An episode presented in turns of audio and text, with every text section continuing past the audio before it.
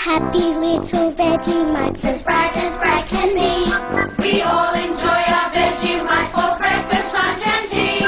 Our mummies say we're growing stronger every single week because we love our Vegemite. Das ist eine Werbung für den berühmt-berüchtigten australischen Brotaufstrich Vegemite. Berühmt, ja, weil ihn jeder und jede kennt. Berüchtigt, weil er eben nicht jedem und jeder schmeckt. Er sieht nämlich aus wie Schokocreme, schmeckt aber absolut nicht so, sondern ist eher so ein bisschen salzig. Man schmiert ihn so ganz dünn aufs Toast mit ein bisschen Butter drunter und während mein Ossimann ihn absolut liebt und auch meine Kinder gerne ein Vegemite-Sandwich frühstücken, dreht sich bei mir der Magen um. Also ich krieg das absolut nicht runter, das Zeug. Ja, aber über Geschmack lässt sich streiten und das auch hier in Down Under. Damit sage ich Let's Tuck In, also guten Appetit und willkommen zur sechsten Folge von Abenteuer Australien.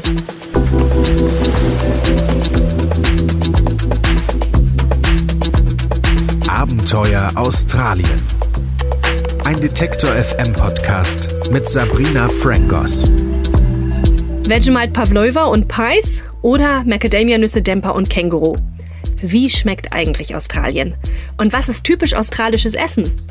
Eigentlich ist es natürlich das Essen der First Nations Peoples, also der australischen Ureinwohner. Also einheimische Pflanzen und einheimische Tiere. Und dazu gehören Macadamia-Nüsse und eben auch Kängurufleisch. Den meisten Urlaubern dürfte dann aber doch Vegemite und Pies irgendwie geläufiger sein, also so die neueren Kreationen, die in Down Under nach der Kolonialisierung Einzug gehalten haben. In dieser Folge gibt es einen kleinen kulinarischen Überblick über australisches Essen und dafür habe ich mit Renee Cawthorne gesprochen. Sie ist Managerin of First Nations Education and Engagement des Botanischen Gartens in Sydney. Und sie hat mir zum Beispiel Interessantes über die Verwendung von einheimischen Pflanzen erzählt. Außerdem habe ich mit dem deutschen Auswanderer Tino Dees über sein Business in Down Under gesprochen. Er betreibt eine deutsche Metzgerei und einen Pie-Stand in Sydney. Und Pie, ja, das ist typisch australisches Streetfood.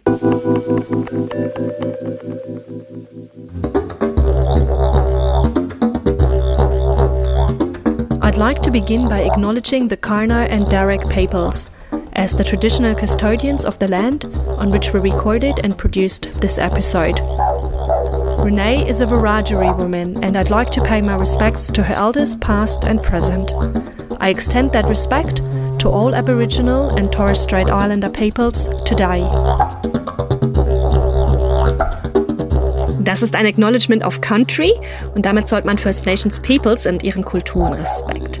Und zwar, wenn man sich auf deren Land aufhält. Und in diesem Fall sind es also die Ghana Peoples in der Adelaide-Region, in der befinde ich mich ja, und dann auch den Darak Peoples in der Sydney-Gegend, in der sich eben René befindet. Und dann ehren wir noch ihren Hintergrund als Wiradjuri Woman. Wenn wir die traditionell australische Küche entdecken wollen, also die der First Nations Peoples, den australischen Ureinwohnern, dann müssen wir uns erstmal einen kleinen geschichtlichen Überblick verschaffen.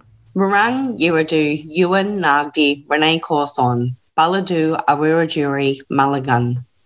My family Nagdi Buladu Albury. Good day. My name is Renee Cawthorn and I am a Wiradjuri woman and my family come from Albury in New South Wales.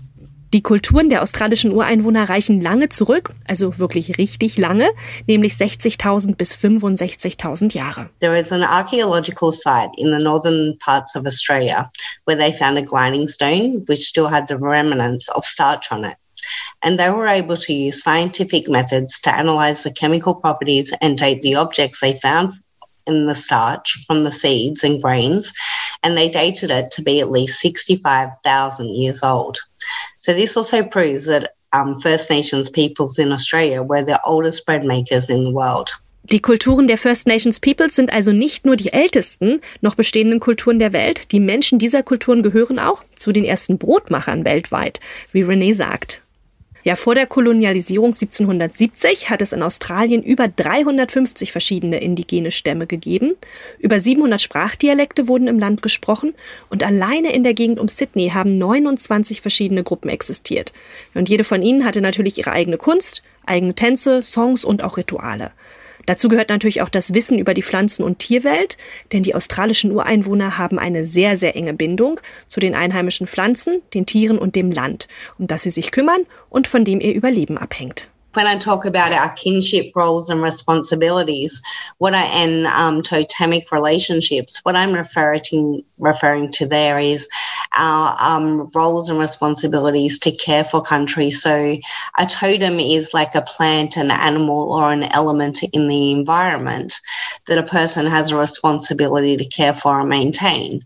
And if each person has a different totem, then we're all caring for different aspects of the environment and maintaining the balance within the ecosystems. Jede und jeder nimmt sich in den Kulturen der First Nations Peoples einem bestimmten Tier oder einer Pflanze an, passt auf sie auf. Stichwort Nachhaltigkeit. Yeah, and to be able to survive for 65,000 years, we had to be sustainable.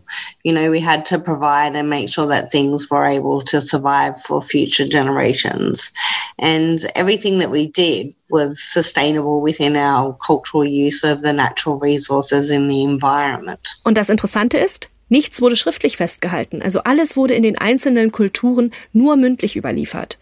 In Renés Fall allerdings konnte ab einem gewissen Zeitpunkt nichts mehr von Generation zu Generation durch Tänze, Songs, Rituale weitergegeben werden. Ja, der Grund dafür ist ein sehr trauriger und ist eines der dunkelsten Kapitel der australischen Geschichte. Staatlich geförderte und organisierte Entführung. Renés Großmutter gehört nämlich zu der sogenannten Stolen Generation, so wie 100.000 andere First Nations Peoples auch. Also das sind Kinder, die als Teil der australischen Assimilationspolitik zwischen ja, 1910 und 1970 gewaltsam aus ihren Familien entfernt worden sind. Also sie wurden dann in Kinderheime oder auch andere Familien gebracht und mussten dort ohne jegliche familiäre und auch ohne jegliche kulturelle Verbindung aufwachsen. Ja, also alles, was Renee über Pflanzen, Tiere, Rituale und auch Traditionen weiß, hat sie also von anderen gelernt und sich auch durch ihre Arbeit im Botanischen Garten in Sydney angeeignet. So wie das hier zum Beispiel. Grasbäume haben nämlich für die Gadigal Peoples in und um Sydney eine große Bedeutung gespielt, wie sie herausgefunden hat. Gadi means grass tree and Gal means people of. And the Gadigal are people of the grass tree. And this plant had a great significance to the local people. Um, and it also had many, many different uses. So the flowers on the top of the stalk, for example, yellow and white flowers, they get nectar in them. So you can soak them in water to make a nice sweet drink. Shaft of that plant that grows up to the stalk is actually light and durable and it floats. So the men would use it to make their fishing spears. And then at the base of that plant, we have what we call is resin, which is very similar to tree sap. So it's like a runny red, oozy, sticky substance that comes out of trees.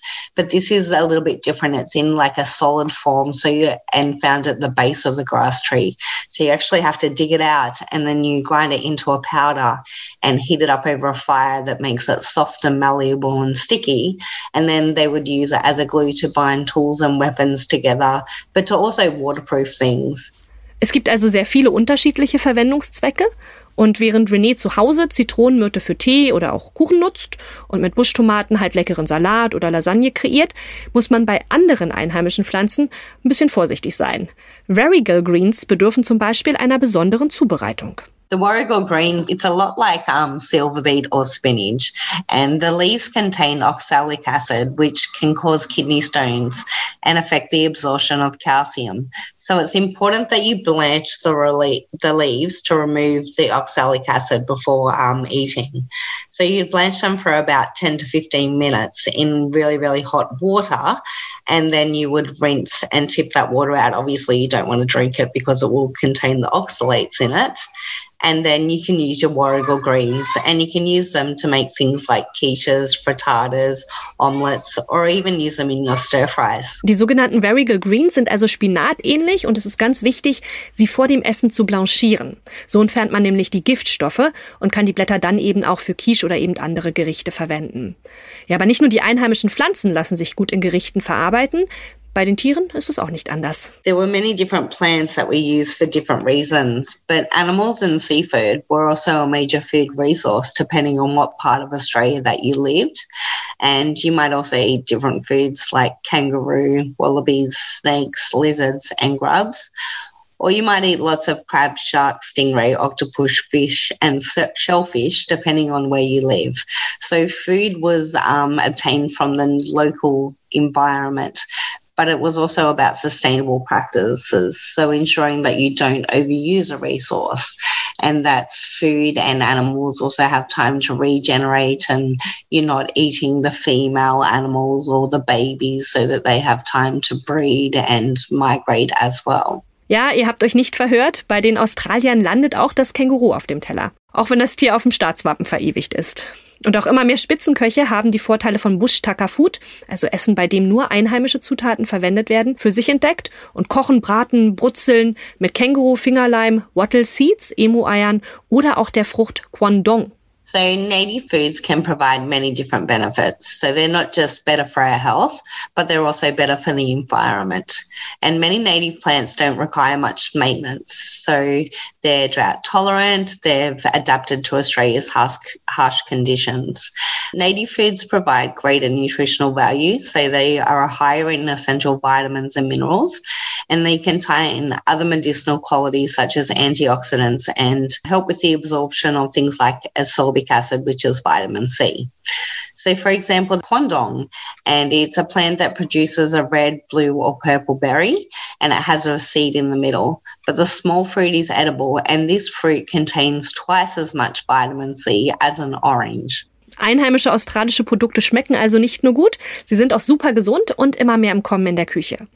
Ja, und wer es ein bisschen ausgefallener mag, der kann ja dann gerne mal Witchetty Grubs probieren. Das ist eine weiße Made, die ist ungefähr so dick und so lang wie, ja, Zeigefinger. Sieht er so erstmal nicht so sonderlich appetitlich aus, gilt aber als Delikatesse. Basically like a segmented worm. It can be eaten raw and also cooked on the fire. I've only ever eaten them cooked, and to me, it had like an eggy flavor. It had a quite of a chewy texture as well. To me, it wasn't the nicest thing to eat, but it's definitely something different to try. Von typisch einheimischen Gerichten zu modernem Streetfood. Was für die Deutschen die Currywurst ist für die Australier Pie. Und genau den stellt der deutsche Auswanderer Tino Dees in Sydney her. Also ich bin Tino, Tino Dees und ähm, ich bin, ich werde jetzt dieses Jahr 47, bin verheiratet, habe zwei Kinder, wir haben einen Hund, wir leben in Sydney und wir betreiben hier eine eine Wurstmanufaktur, wie man so schön auf Deutsch sagt, oder in Australisch äh, eine Smobles Factory und unter anderem auch eine Fabrik, wo wir australische Pies herstellen und wir haben so, ähm, nennt sich äh, Hannah's Pies oder Harry's Café de Wheels, wo wir in, in solchen Imbissbuden, wie man in Deutschland so schön sagt, Pies verkauft. Der gelernte Thüringer Metzger lebt mit seiner Frau Kati und seinen zwei Töchtern seit 2008 in Sydney. Fünf Jahre später hat er seinen Job in der Fachberatung von Wurstherstellung einfach aufgegeben und hat sich selbstständig gemacht. Äh, es geht immer nur um eins in der Industrie und das ist gerade hier in Australien immer nur billiger, billiger, billiger, billiger. Und wir haben einfach auch gestruggelt äh, für uns selber, irgendwo Wurstwaren zu finden, die wir genießen haben können. Und als Deutsche, wir sind nun mal alle mit Wurstwaren aufgewachsen und das hat uns hier gefehlt. Und dann haben wir 40 Fuß Container Maschinen aus Deutschland bestellt, haben dann angefangen hier in einer kleinen Fabrik, also war wirklich nur ganz klein. Ich glaube, wir haben insgesamt Grundfläche 110 Quadratmeter gehabt und Produktion und Kühlfläche waren nur 50 Quadratmeter. So haben wir angefangen, Muster zu machen und haben sind rumgelaufen, haben einfach bei den Leuten an die Tür geklopft und haben versucht, Produkte zu verkaufen. Und es hat ganz gut funktioniert. Da war offensichtlich ein Vakuum da und, und seitdem wächst es eigentlich ständig und stetig jedes Jahr. Nun haben ja viele Auswanderer schon den Traum von der Selbstständigkeit geträumt und sind gescheitert. Auch Tino weiß, so einfach ist das alles nicht. Naja, wenn man, wenn man sowas anfängt in einem, im Ausland, denkt man ja immer, ja, wir machen das und dann kommen alle und die rennen dir alle die Türen ein. Das war leider nicht ganz so, muss ich ehrlich zugeben. So sehr ich das gemocht hätte, dass da wesentlich mehr in dem Bereich gegangen wäre, war dann die Realität doch so, dass am Anfang ging, Schinken ging schon immer sehr gut. Würstel ging auch schon immer sehr gut, aber so am Anfang haben wir uns schwer getan mit Leberwurst und, und, und lauter solche Sachen. Mittlerweile hat sich das alles ein bisschen einbalanciert. Wir machen in der Würstchenpalette machen wir eine relativ große Palette und konstant gute Volumen, obwohl wir eigentlich nirgendwo im Supermarkt drin sind. Wir machen nur so die, die, die Food Shops, die Tante Emma Läden, Tino beliefert mit seiner German Butchery mittlerweile viele deutsche Clubs, aber auch die Australier sind von seinen Produkten recht angetan und die lieben ihr Fleisch So liegt Australien nämlich nach den USA auf Platz zwei der fleischverzehrenden Nationen. Der Verkaufsschlager bei Tino im Laden ist ganz klar Schinken. Also Australien ist ein Schinkenland. Also, also es gibt wesentlich mehr Schinken wie in Deutschland.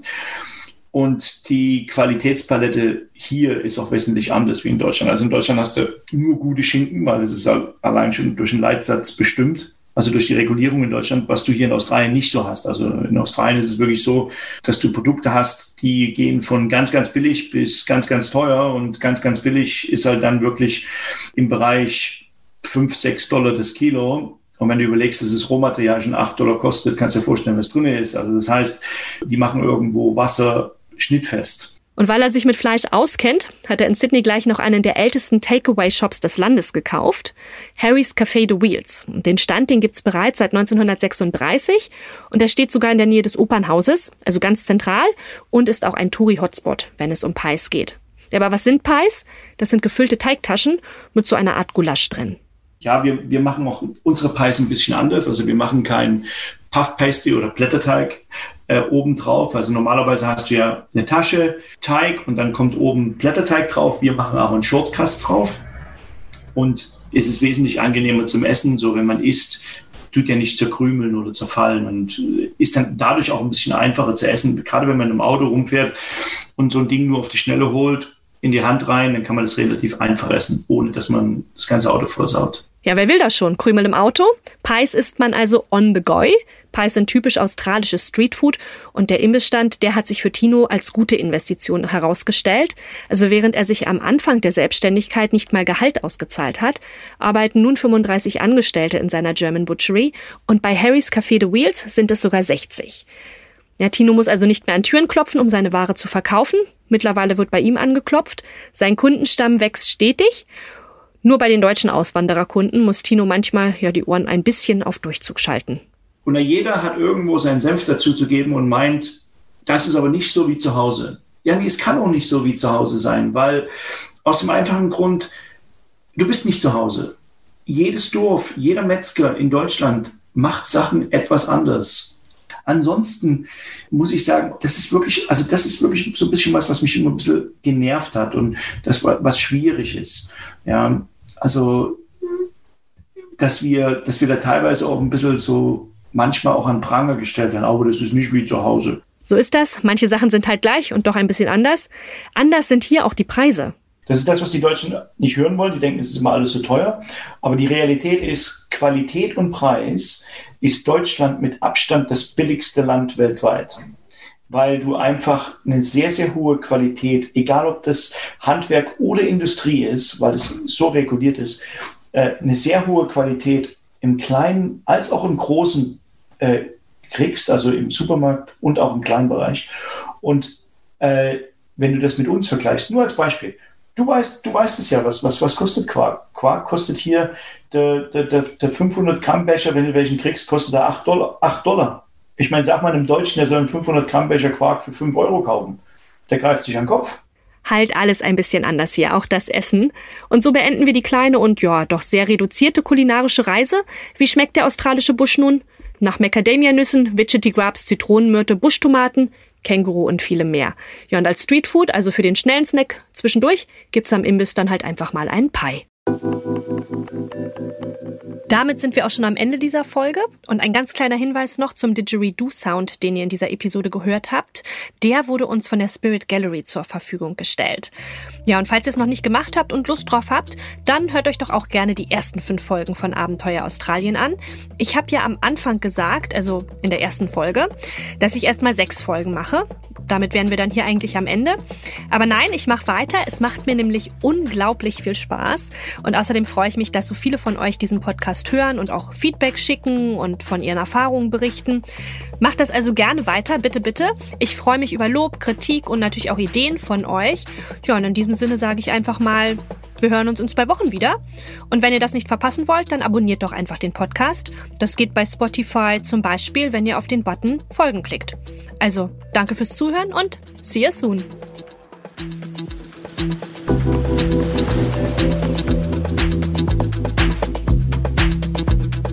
Abenteuer Australien. Ein Detektor FM Podcast mit Sabrina Frangos.